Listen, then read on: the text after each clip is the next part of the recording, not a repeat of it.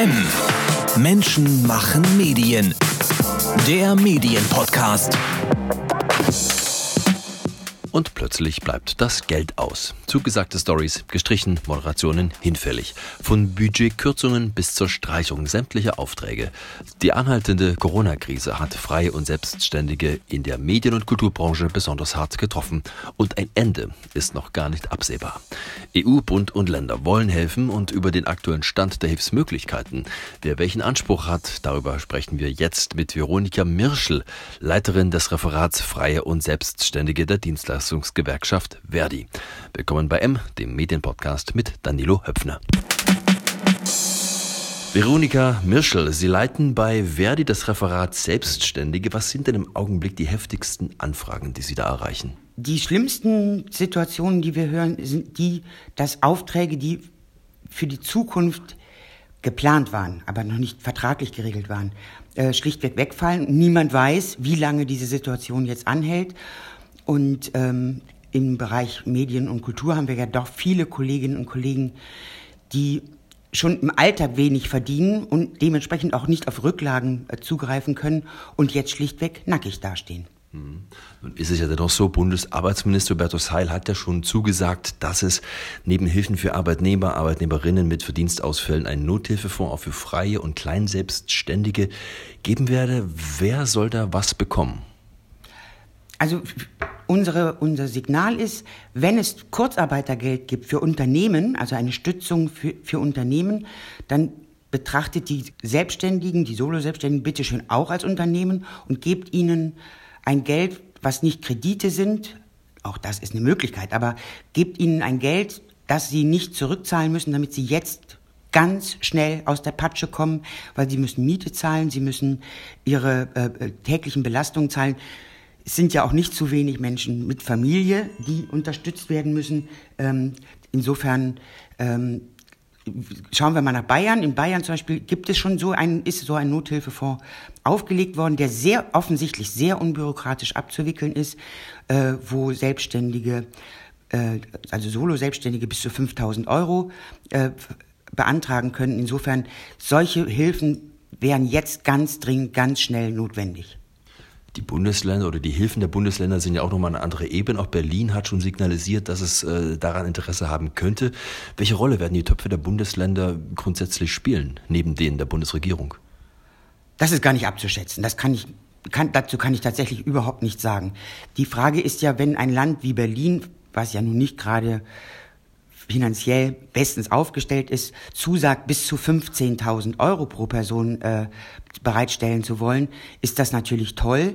Ähm, ich kann es aber tatsächlich überhaupt gar nicht sagen, wie andere Bundesländer mitziehen und über welche Töpfe es dann bezahlt werden würde. Gibt es denn so eine grobe Schätzung, eine Idee, wie groß dieser Topf überhaupt werden könnte? Welche Summe müsste die Bundesregierung, müssten die Länder denn stellen, um das Schlimmste hier aufzufangen?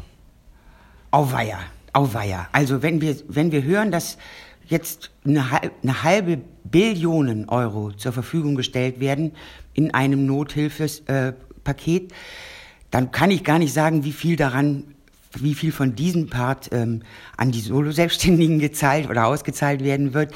Ähm, gerade kam ja diese Eilmeldung über den Spiegel, ähm, dass für Kleinstunternehmen 40 Milliarden zur Verfügung gestellt werden sollen, wie die verteilt werden sollen und was unter den Begriff Kleinstunternehmen, das sind ja nicht nur Solo-Selbstständige, fällt, wie viele dann sozusagen anspruchsberechtigt sind, ähm, das ist, glaube ich, tatsächlich Kaffeesatz lesen. Dennoch hat Verdi ja schon einen konkreten Forderungskatalog aufgestellt. Was beinhaltet der? Er beinhaltet das, was jetzt hoffentlich offensichtlich auch von äh, Hubertus Heil schon angedeutet worden ist, ein deutlich erleichterter Zugang zu ähm, Hartz IV. Das hört sich bitter an, aber wir möchten einen, insofern einen erleichterten Zugang, als das dann abgesichert wäre, keine, keine großen Prüfungen von Betriebsvermögen, von privaten Rücklagen, von Wohnungsgröße etc. pp, von Lebenspartnerschaften etc. pp, aber gleichzeitig sozusagen damit abgesichert werden, die Mietkosten, die ja von bei Hartz-IV-Bezug äh, mit einbezogen werden, die Sozialversicherungskosten, die mit einbezogen werden und dann wenigstens ein bisschen Geld pro Monat, ähm, dass, dass man irgendwie über die Runden kommen kann. Das ist der eine Punkt. Es gibt ähm, auch noch andere ähm, Geschichten, die, die wir äh, gefordert haben. Zum Beispiel gibt es auf europäischer Ebene einen ähm, Kreditfonds, eine Kreditlinie für Unternehmensgründer für die ersten fünf Jahre, wo auf EU-Ebene Gelder bereitgestellt werden für Bürgschaften. Sich so etwas zu überlegen, zu sagen, beziehen wir das mal nicht nur auf die Gründungsphase von fünf Jahren, sondern stellen wir es generell bereit und machen als Bundesrepublik Deutschland Bürgschaften. Das wäre zum Beispiel auch nochmal eine Möglichkeit zu sagen, wenn es dann knirscht und die Rückzahlbarkeit nicht gesichert ist, ist die Bundesrepublik sozusagen als Bürger äh, im Hintergrund. Das sind zwei Maßnahmen, die wir, die wir gefordert haben. Es gibt noch verschiedene andere Geschichten. Also jetzt unbürokratisch und schnell Sozialversicherungsbeiträge senken. Die ganze Frage Steuervoranmeldung, Steuerkurzzahlung äh, zu Stunden oder ganz auszusetzen etc. pp. Also sozusagen ein gewisser Strauß, um auch vor allem erstmal die laufenden Belastungen äh, zu reduzieren und ähm, dann, wie gesagt, natürlich diese Frage des Nothilfefonds, über den wir gerade schon gesprochen haben. Sind schon einige wichtige Stichworte gefallen. Ich würde auf den einen oder anderen nochmal konkret eingehen. Die Europäische Union zum Beispiel. Auch die EU hat ja durchaus Mittel angekündigt für die Wirtschaft. Wird da auch was für freie Solo-Selbstständige dabei sein? Na, das wird darauf ankommen, ob dieses Problem diese Ebene erreicht. Also uns ist es ja tatsächlich gelungen, jetzt dieses Thema Solo-Selbstständige sehr intensiv an die deutschen äh, politischen Ebenen zu adressieren und das Thema wirklich deftig zu setzen. Ähm, ob das auf europäischer Ebene in der Form auch gelingen wird, das kann ich nicht sagen. Wir versuchen natürlich unser Bestes, aber ähm, wenn wir uns anschauen, wie die Situation in anderen Ländern ist, da hören wir tatsächlich nicht wirklich viel dazu, wie es speziell für Solo-Selbstständige dort jetzt ähm, geregelt ist, wie, wie, sehr, wie sehr es thematisiert wird. Ähm, das hoffe ich mal, dass die äh, Kolleginnen und Kollegen auch äh, in den Blickpunkt geraten, aber ich kann es nicht versprechen. Nun war es ja bis, in, in, der Regel bisher oft so, jede Art von Unterstützung von staatlicher Seite bedeutet in der Regel ja auch einmal komplett die Hose runterlassen. Wie aufwendig wird denn die Belegführung nun werden? Muss man doch wieder mit langwierigen Prüfungen rechnen, wer einen Antrag stellt? Das hoffe ich eben sehr, dass das äh, nicht passiert. Wir haben äh, konkret vorgeschlagen, wenn man Wohngeld beantragt, ist die Prüfung relativ unkompliziert. Ähm, dieses ähm, sagen wir, diese Maßstäbe, die bei, beim Wohngeldbeantragung ähm, greifen, dass wir, dass auch die bei einer Beantragung von Geldern auch greifen, äh, weil da dann, wie gesagt, schon mal festgelegt ist, welche Vermögenshöhen nicht mitzählen etc. pp. Also genau das ist der Punkt. Das macht jetzt keinen Sinn, wenn man jetzt erstmal sagt, da wird jemand von oben bis unten durchleuchtet, ähm, muss, muss jetzt sozusagen die Hosen runterlassen. Es ist ja gar nicht leistbar für die Sachbearbeiter im Jobcenter, ähm, da, bei den Mengen, die jetzt wahrscheinlich auf sie zukommen, äh, dieses auch wirklich in die Tiefe gehen zu prüfen. Es macht jetzt keinen Sinn. Punkt. Viele Freie haben ja oft gar keine schriftlichen Verträge, sondern nur mündliche Vereinbarungen. Wie sollen die was nachweisen? Sie können im Grunde nur nachweisen, dass sie jetzt auftragslos sind. Punkt aus. Das ist äh, verrückt, aber es ist, wie es ist. Also die Frage, ähm, war es schriftlich fixiert oder war es mündlich vereinbart? Ja, man kann natürlich sagen, in der Theorie hätte ich diesen und jenen Auftrag gehabt in zwei Monaten, aber der ist mir abgesagt worden, diese und jene Berichterstattung über diese und jene Veranstaltung ähm, war eigentlich war eigentlich verabredet. Das ist ja ehrlich gestanden egal. Jetzt ist kein Geld da ähm, und es ist auch kein Auftrag da und ähm, jetzt wird das Geld gebraucht und da braucht es eigentlich keinen Nachweis, weil die Tatsache, dass jetzt kein Geld da ist, ähm, ist das, wo drauf aufgesetzt werden muss. Wir sprechen ja von Freien, von Solo-Selbstständigen in den Medien, aber das sind ja nicht nur Journalisten, das sind ja auch viele andere freie Berufe, Moderatoren, Bild, Tontechniker, Bühnenbauer, Cutter, Grafiker, Fotografen etc. Eine ganze Reihe von Berufsbildern. Worauf müssen denn die jeweiligen Gruppen da besonders aufpassen? Gibt es da eventuell äh, maßgebliche Unterschiede bei der Antragstellung? Ich sag mal so, ähm, die ähm, das, was Sie jetzt aufgezählt haben, sind ja zum Teil Berufe, die eigentlich in abhängiger Tätigkeit, zumindest auf Produktionsdauerbeschäftigung, laufen müssten, so sag ich mal.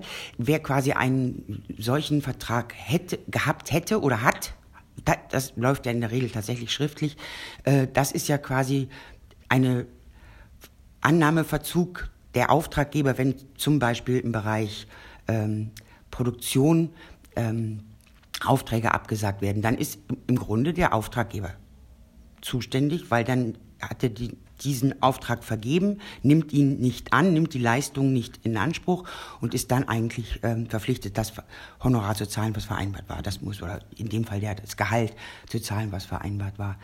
Ähm, das sollten die Kolleginnen und Kollegen auch tatsächlich ein bisschen beachten, dass sie, ähm, dass wenn etwas wirklich vereinbart war, eine andere Form passiert, nämlich dann ist der Adressat der Auftraggeber oder der Arbeitgeber in dem Falle, die bei der Beantragung von, ich sage jetzt mal Nothilfegeldern oder was ich gerade sagte, eine Art Hartz IV, das müsste man vielleicht anders nennen, weil das ist ja sehr entwertend, dieser Begriff, ähm, dann da ist es, ist, müsste es oder würde es ja immer gleich laufen, weil die Frage, jetzt, jetzt brauche ich Geld, weil mir mein meine Erwerbstätigkeit weggebrochen ist, äh, wäre dann ja dieselbe.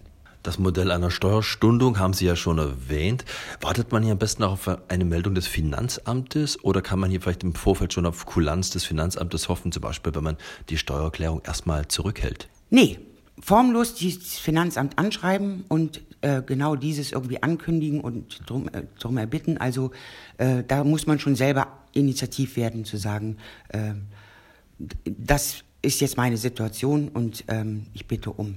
Also das, da muss man schon selber was sozusagen aktiv machen. Genauso wie man sich auch äh, bei der Krankenversicherung melden sollte und sagen sollte, äh, wie es ausschaut. Also gerade im Medium- Kulturbereich ähm, in der Künstlersozialkasse, die hat gute Informationen auf ihre auf ihre Website gestellt, was jetzt zu tun ist.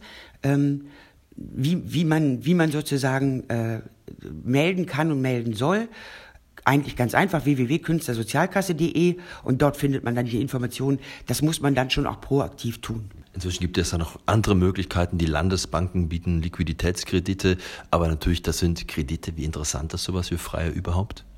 Na, das stellt sich jetzt natürlich, da stellt sich jetzt die Frage, wie äh, diese Kreditlinien ausgestaltet werden. Also wir wissen von, von äh, Landesbanken, ähm, die ähm, tatsächlich sehr unbürokratisch, sehr ähm, sehr unproblematisch sozusagen äh, äh, Kredite erteilen. Ein bisschen schwierig ist es natürlich, wenn wir irgendwie über Mikrokredite sprechen. Da sind wir schnell bei irgendwelchen Zinssätzen von sieben Prozent oder sowas. Das ist natürlich ein Hammer. Also das, ähm, ähm, da hoffe ich mal sehr darauf, dass da, dass da auch eine Vorgabe aus der Politik kommt, Kredite rauszugeben, die sich in den Zinsmargen, die im Moment in der Regel üblich sind, ähm, dann auch ähm, äh, herausgegeben werden müssen. Nun ist es so, öffentlich-rechtliche Sender bieten stellenweise schon einige Töpfe an. Der Westdeutsche Rundfunk hat dazu ein Budget freigegeben, um Selbstständige zu unterstützen. Ist der WDR da eine Art Ausnahme oder eher ein Modell, dem auch andere, sagen wir zumindest finanzkräftige, folgen werden? Vielleicht auch außerhalb der ARD, vielleicht auch private Anstalten, Verlage? Also ich kann es jetzt von privaten Anstalten und Verlagen nicht sagen. Ich habe ähm, mehrere Anrufe aus, ähm, aus Sendern bekommen. Das handhaben die Sender ja zum Teil sehr unterschiedlich. Zum Teil zahlen sie Au Aufträge, die nicht erfüllt werden. Also ich sage jetzt mal, sie zahlen das Honorar.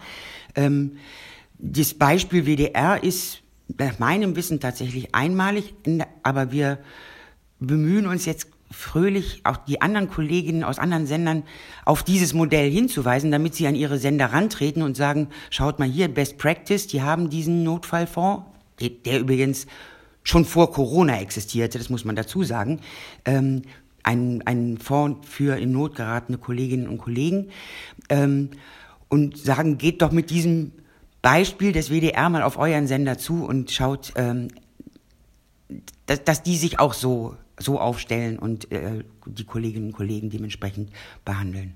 Zum Schluss noch ein Blick auf die Praxis der Journalisten in Zukunft. Wir wissen ja nicht, wie es weitergeht. Äh, Stichwort Ausgangssperre. Nachbarländer haben das schon. Das könnte unter Umständen in Deutschland noch folgen. Äh, was bedeutet das für die Ausführung des Journalistenberufes? Wird der Presseausweich dazu ausreichen oder was ist notwendig? Ja, dazu haben wir jetzt auch die ersten Anfragen, also auch die ersten verunsicherten Anfragen von Kolleginnen und Kollegen. Da gehe ich mal davon aus, dass die, äh, dass der Bereich Medien, also die DJU, sich darum kümmern wird, dieses zu adressieren, an die Politik zu adressieren und dort eine verbindliche Aussage zu bekommen. Das ist ja im Moment auch immer nicht so ganz einfach, denn die Frage ist ja dann, wie die Innenminister das sozusagen entscheiden. Die haben ja im Moment relativ viele Themen auf dem Tisch, die entschieden werden müssen. Genauso wie hier bei Verdi wir sehr viele Themen auf dem Tisch haben, die unser Vorstand auch entscheiden muss. Ähm, ob da jetzt eine schnelle Reaktion kommt und eine schnelle verbindliche äh, Aussage aus der Politik kommt und äh, die Handhabbarkeit dann auch tatsächlich umgesetzt wird. Es muss ja dann auch an die Kontrolle, wenn es so etwas gäbe, dass zum Beispiel der Presseausweis als solches reicht, äh, um die Bewegungsfreiheit, äh, Freizügigkeit sozusagen sicherzustellen. Das muss ja dann auch an die kontrollierenden äh, Instanzen weitergegeben werden, die es dann ja vermutlich irgendwann geben wird, wenn es einen Lockdown gibt. Ähm, das wird sich, wird sich zeigen. Das kann man nur sehr hoffen, dass es da verbindliche, äh, schnelle, zügige Klärung gibt. Veronika Mirschel von Verdi war das. Das Thema Hilfsmöglichkeiten steht dieser Tage noch ganz am Anfang und wird uns auch noch weiter beschäftigen. Wir empfehlen Ihnen daher noch klarer als sonst unsere Webseite mmm.verdi.de. Dort finden Sie in verschiedenen Rubriken regelmäßig aktualisierte Beiträge, Empfehlungen und weiterführende Links zu unserem heutigen Thema. Bleiben Sie damit auf dem aktuellen Stand. Und außerdem bleiben Sie gesund. Danke fürs Zuhören, sagt Danilo Höpfner. Das war M.